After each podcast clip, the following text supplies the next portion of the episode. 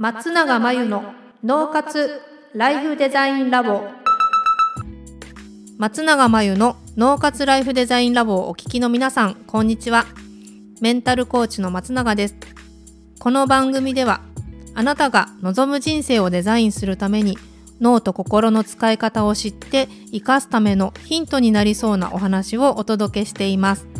週に2回月曜日と木曜日に配信中のピンポン Q&A のコーナーでは日常生活やビジネスでよくある悩みや松永が主催している内観力養成ライフデザインオンライン講座で寄せられた質問などにお答えしていきます。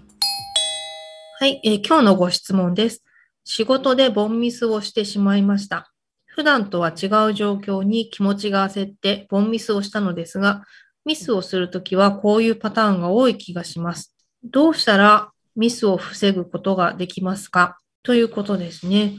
うん、確かに気持ちが焦ってるときってミスしやすいっていうのはね、私もそうだし、皆さん、まあ、そういう方多いんじゃないかなと思います。でまあ、ミス、人間なんでミスはしてしまうと思いますけれども、まあ、そうは言ってもね、ミスをしてはいけない場面も多いと思います、お仕事で。なんで、どうしたらいいかって言ったら、これミスを防ぐの前に、その焦ってるっていうことに気づけるようになるっていうのはね、非常に大事なことなんですよ。ただ、焦ってるんで、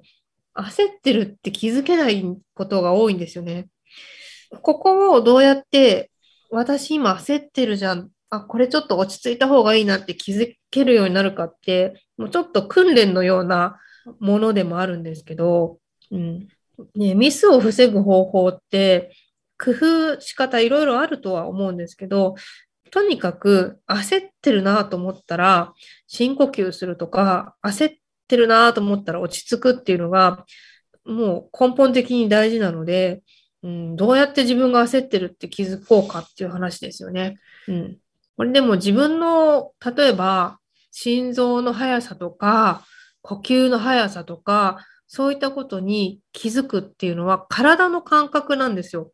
で、マインドフルネスとかって今言われますけど、私たち普段ね、外側のことばっかりに気を取られてます。今時間どうなんだろう電車来るかなとか、明日のことがこうだし、この後の会議のことがこうだとか、昨日のあれがこうだとかね、もうとにかく思考も注意もいろんなところにこう散漫しているので、あんまり自分の体の感覚に注意が向く瞬間って少ないんですよね。なんで、えー、忙しいからこそ、まあ、焦ってしまうようなシーンも多い。そんな生活環境だからこそ、あえて自分の体の感覚に注意を意識的に向けてみるっていうのは大事です。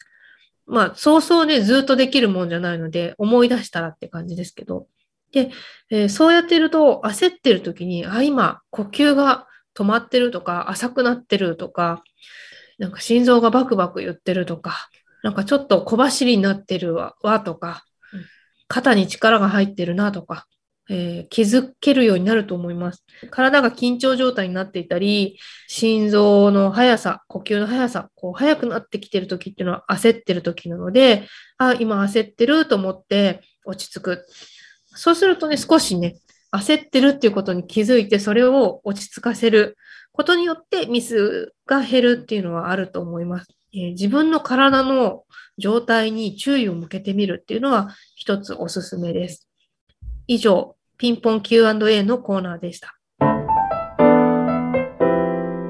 脳活ライフデザインラボ。2021年の春から内観力養成ライフデザインオンライン講座をスタートしています。